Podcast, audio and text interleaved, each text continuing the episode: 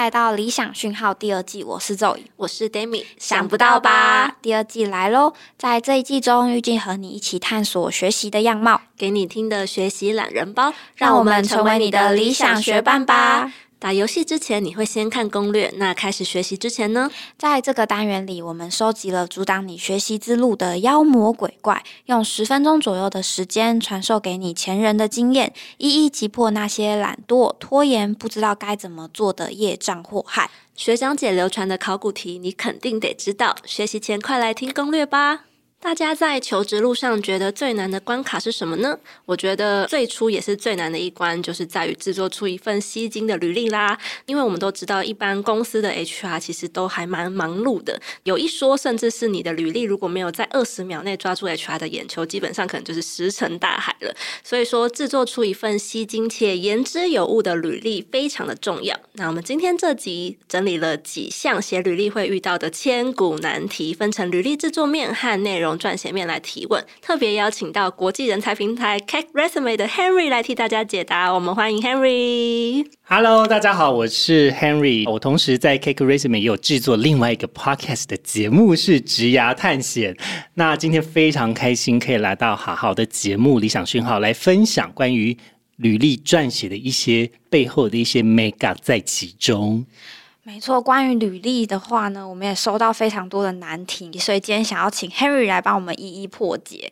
首先呢，会想要问一个，就是大家一定都会遇到问题，是履历照到底是要用生活照，还是大头贴，还是不用放照片呢？我第一关就卡住，真的假的？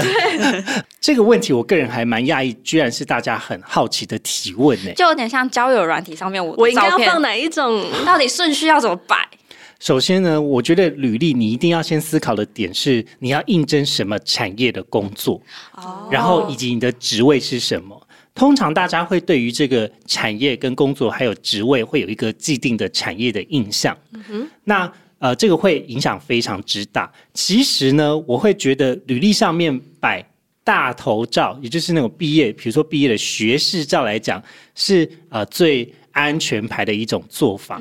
那生活照呢？我个人是非常不建议啦。哦，我个人是不建议。嗯嗯。那但是因为像我以前的工作的背景是在航空业，那航空业就是走一个非常严谨，是你一定要去棚拍拍了一张好看的西装或者是套装的形象照。就是面试照，通常你去上馆去跟他讲说我要拍面试的照片的时候，他就给你拍一个看起来亲和又专业的形象的照片。所以主要它是针对就是呃不同的产业，或者是说我想要应征的职位，它会有对应的不同的呃选照片的一个方式。没错，而且我觉得这也要结合到你要如何去撰写履历背后的脚本是什么。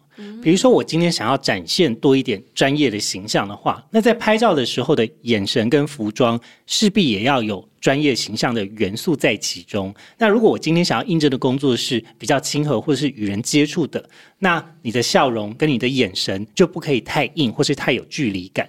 太有距离感的照片，同时也会让别人觉得你是不是在团队合作中可能是一个不好合作的人。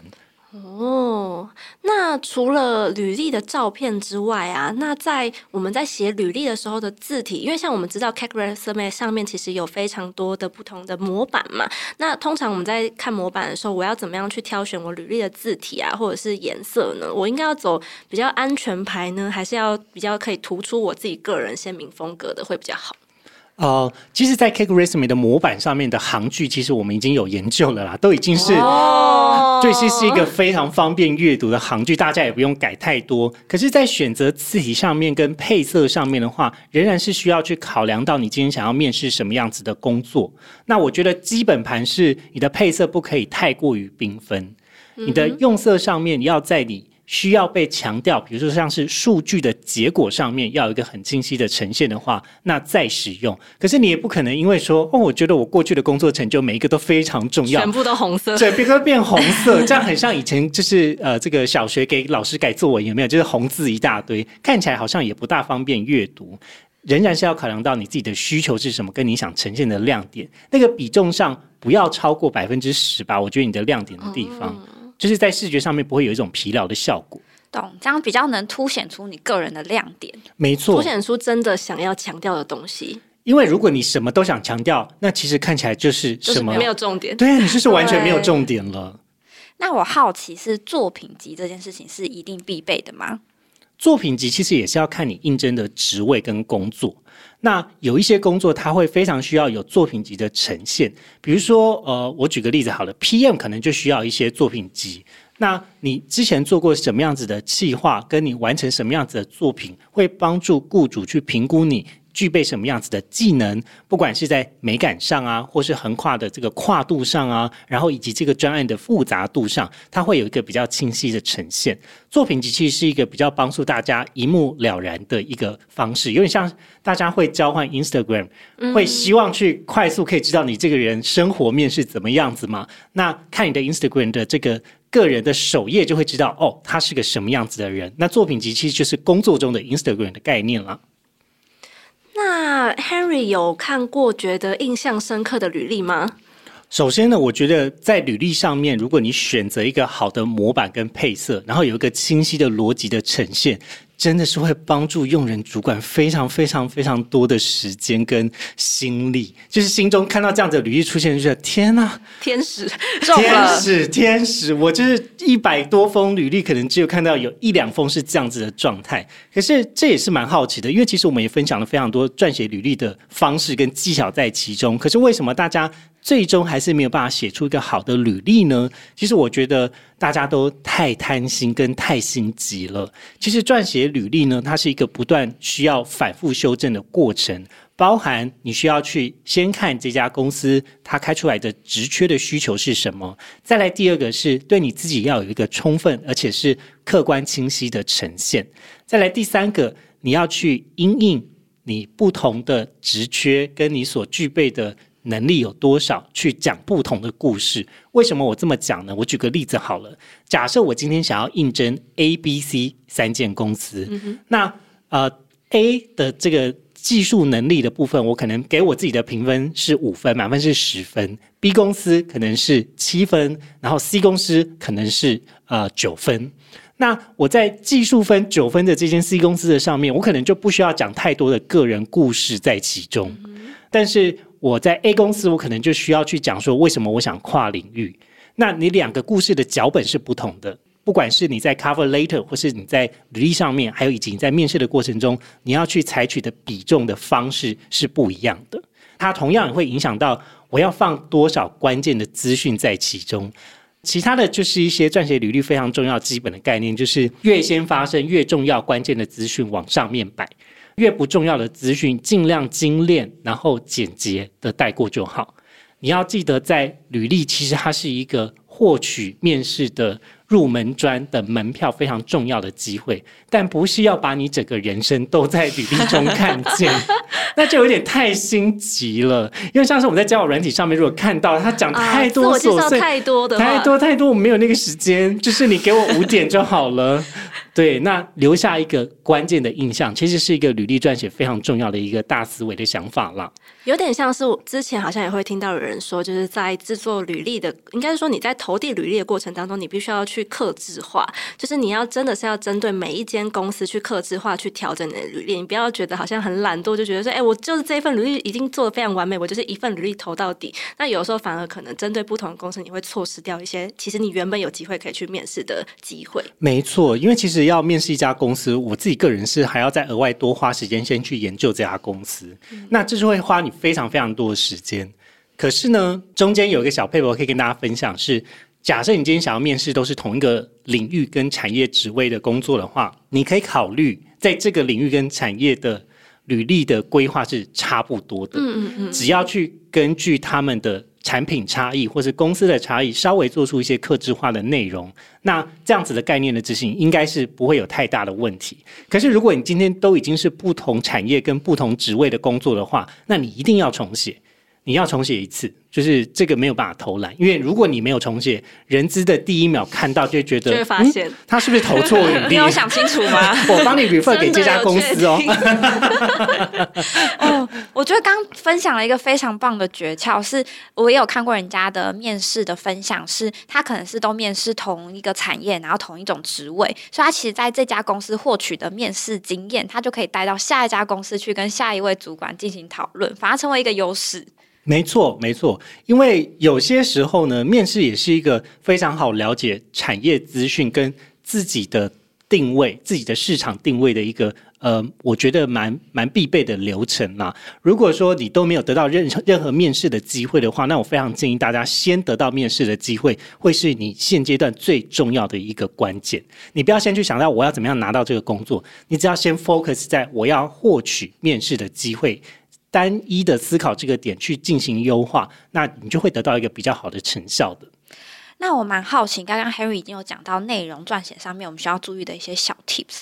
那像是有一些人可能他有些工作经验他是不满三个月的，因为通常履历上面我放工作经验会从比较近期的开始放起。假如他近期的工作经验跟他现在要面试的这个职缺的连接性比较低的话，我这部分可以用什么小巧思去把它克服掉呢？嗯，首先呢，我会鼓励大家诚实为上。诚实为上就是我们刚才讲的这些小技巧啊，或者是怎么样子浓缩自己个人的经验，它真的都是个人的经验哦，它不是别人的生命哦。你不可能把别人的生命放到你自己个人的成就之中，这不大可能。那为什么会讲诚实为上呢？我们先想想看哦，假设你今天这个履历，然后你获得到一份工作了，可是上面的东西如果有错。那对你在这份工作会带来的影响是什么？其实会觉得你这个人的可信度大大的下降。对，我们要去思考这样子的后果，再去做这样子的决定。可是呢，未满三个月的履历到底要不要放上去？我觉得可以看你自己，它没有一定那么必要。为什么呢？首先，第一个，假设我今天是一个呃，我可以说得出来为什么三个月我没有待满的故事可以被解释的话，那你就放上去啊。我觉得也没有不好，会让别人知道说我在待业的期间，我不是我不是没无所事事，我没有做任何的事情。事实上，我有做一些尝试。那尝试为何不适合，它就会变成我在解释这三个月的履历非常重要的重点。如果说你今天觉得嗯，它真的只是一个不适合，你没有想要多花时间做解释的话，那你不要放上去。我个人也觉得没关系，因为三个月的工作通常是比较不会被 reference check，通常通常，但是。如果你今天所面试到的职位比较特殊，或者是你的产业比较特殊的话，你可能要考量这样子的因素。那我还有一个好奇的地方是，就是如果我是一个社会新鲜人，因为我们刚刚可能分享到的都是，诶，我已经有过一些工作经验了嘛。那假设我今天是一个社会新鲜人，我就是刚毕业，然后我可能没有太多的工作经验，甚至我可能没有打工的经验。如果我想要透过强调我的学习能力，或者是说自主学习的态度等等的软实力，有没有可能用什么样的方式？在履历的哪个部分去强调它会更有效果？了解，呃，如果假设我是一个学生啦，我觉得如果你是个学生，你就要有心理准备，就是你所讲的一切都有可能会被质疑。嗯，我讲的很难听，可是它确实也是在我出来工作之后我才知道的资讯。那如果你是学生，你刚好听到这一集的话，你也不要太走心，因为呢，其实，在还没有真实工作经验的时候，学校的社团合作。跟啊一些这个营队啊，或是一些呃系活系学会的这些表现，不见得都可以完整的被转译成一种工作的技能。我有做过这件事情的经验，那到底是你一个人完成的呢，还是是团队合作完成的呢？这中间有太多不可考的呃变因在其中了。但是我觉得回到履历这件事情来讲，你还是要去。根据你自己在这个活动所学习到的技能，去把它摘要出来，而不是讲一个很笼统的结果。笼统的结果没有办法具体的代表你在这个活动你扮演什么样子的角色。比如说，我今天是办营队，那我的工作是，比如说啊，活动长好了，那我举办这个活动，我统筹了多少的人？然后以及这个活动的走期，跟我规划了几个活动的计划，这些数据就有可能是别人想要了解到的资讯。你要记得在你的履历上面去买梗，那会在面试的时候，别人问你的时候，你才有呃有表达的机会。你履历上没有写到东西，你要想想看，你在面试，你有可能就没有机会可以回答到喽。哎，真的哎，因为大家大部分就是。呃，为了要节省一些时间，也会从履历当中去延伸去问一些面试的问题嘛。所以，那这个其实也是对我们来说也是一个好的准备，因为我有写表示，哎，他有机会用到，那我就可以有更多的地方去做这个地方的准备。没错，这就像大家在看 YouTube 的时候最喜欢看的是什么？前面的这个精华精华影片，对啊，精华影片如果没有提到东西，那后面我可能就不会想要问下去。可是回到你要去选择什么样子的内容，什么样子的活动的成果，还是要考。呃，还是要考量到这个职位它需要什么样子的能力，以及这个活动在你的心中你投入多少的心力，这两个需求跟你可以提供的排序上面去做重新的检视，那应该会选出一个你比较合适去分享，然后也可以切合这个职务需要的能力的一种经验。了解。那刚刚 Henry 已经有提到，包含可能已经有工作经验的人，跟可能像是社会新鲜人这样的角色。那我自己好奇的事情是，假设今天我是一个想要跨领域的人，因为据我所知，Henry 就是一个非常就是有各种工作经验，然后横跨不同领域的。我觉得算是一个专家了，跨领域专家。对，那我好奇，像这样的话，你会会怎么样给予建议？是我怎么样去告诉可能公司，让他知道说，就算我是一个跨领域的人，我可能没有直接相关联对应到职务内容的这样的工作经验，我对你来说还是一个合适的人选。嗯，我的人生呢跨度很大，其实也不是我预料到的。啊，我应该是说，我并没有在我很年轻的时候就立志要成为一个非常跨领域职涯的发展的人啦。那当然，以前从航空业跳到科技业的客服，又跳去猎头公司，也跳到新创，然后到现在的 Cake Resume。呃，其实，在每一段故事都有点像是结合我刚才所讲的，我为什么会从 A 走到 B。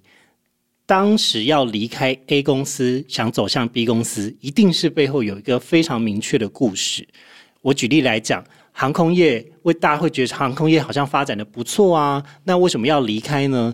我最真诚的想法就是，我如果我虽然很喜欢，非常喜欢航空业，可是如果我不出来看看，我会后悔。嗯，不想后悔。对我是真的带着不想后悔的心，然后去说服当初就是面试我的这个猎头公司的老板，那去告诉他说，因为我虽然很喜欢这个东西，可是我觉得我的世界不能够只被局限在航空业。虽然航空业非常有趣，那但是如果我现在不做这件事情，我会后悔。嗯，那我是用这样子的我自己个人的故事分享给他听，所以说服他让我从一个服务业变成一个比较业务导向的工作，然后进去工作的那。怎么样去让自己在跨领域之中有一个呃很好的转换呢？大家不要忘记啊，就是这些工作经验，也就是你的人生呢。对，是人生呢。你的人生经历了什么样子的故事？你带着什么样子的热情投入在工作中，你一定会得到一些回报的。不管是在跟你呃工作合作的窗口，那可能像以前工作的学姐啊，就会很愿意推荐我说啊。我觉得这个博宏啊，在以前飞机上面是一个非常可信的伙伴，得到很多座舱长愿意帮我写推荐信这件事情，其实也是我当时在工作中没有想到的嘛。但我可以带着这样子的资源跟呃心中的能量到下一份工作，我觉得这也是帮助我在跨领域中我的人生经验塑造了现在的我。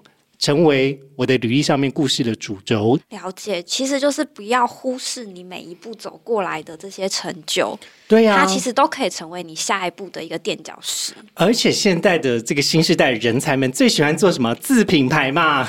没错，对呀，那你的自品牌其实就是你自己啊。你要怎么样把你自己的故事、跟你的经验、跟才华还有技能整理好在你的履历上，这样子的概念。其实我相信现在大家都非常具备行销知识的，所以你怎么样子把你自己好好的给行销出去，这也是一个非常重要的小作业啦。很谢谢今天 Harry 的分享，经透过今天 Harry 的分享，我们才知道说，哎，其实，嗯，履历要怎么样写，它是有非常多的美美嘎嘎的。然后 Harry 在工作的过程当中，也尝试过很多跨领域的事情。如果你也是一个多元学习的爱好者的话，不如试着用今天我们提到的几个履历呈现的技巧，来替自己打造跨领域的职涯吧。那最后想跟大家分享两件事情：如果你想要收获更多跨领域工作的趋势，欢迎浏览好好跟 Cake Resume 共同发起的新时代人才大料。调查的活动页面跟下载完整的报告书，相关的连接我们都会放在节目的资讯栏，欢迎去看看哦。那最后我们请 Harry 推荐一下他自己的节目吧。哦，终于到我可以推荐的环节了吗？没错没错，广告时间，广告时间。好的，那跟大家推荐的我的节目呢，叫做《职涯探险》。这个节目呢是专门分享给呃这个社会新鲜人，或者是你是大学生，你想要了解工作、职场以及生活的相关的资讯跟想法的话，欢迎收听。我们职涯探险会在每周一的时候更新，跟大家分享不同，不管是面试啊、职涯啊，或者是呃像之前哈豪也有来过我们的节目，那也可以一起来收听这集哦。大家在撰写履历的时候，还有遇到什么样的困难吗？欢迎留言和我们分享。那这集就到这边啦，大家拜拜，拜拜拜。你喜欢今天的理想讯号吗？欢迎到各大串流平台留言，并给我们五星好评哦。如果有什么学习上的小故事，或遇到难以抵挡的妖魔鬼怪，也可以分享给我们，让我们帮你找到打怪的好方法。想第一时间知道节目上线吗？快按下关注键，追踪好好的 IG。我们下次见。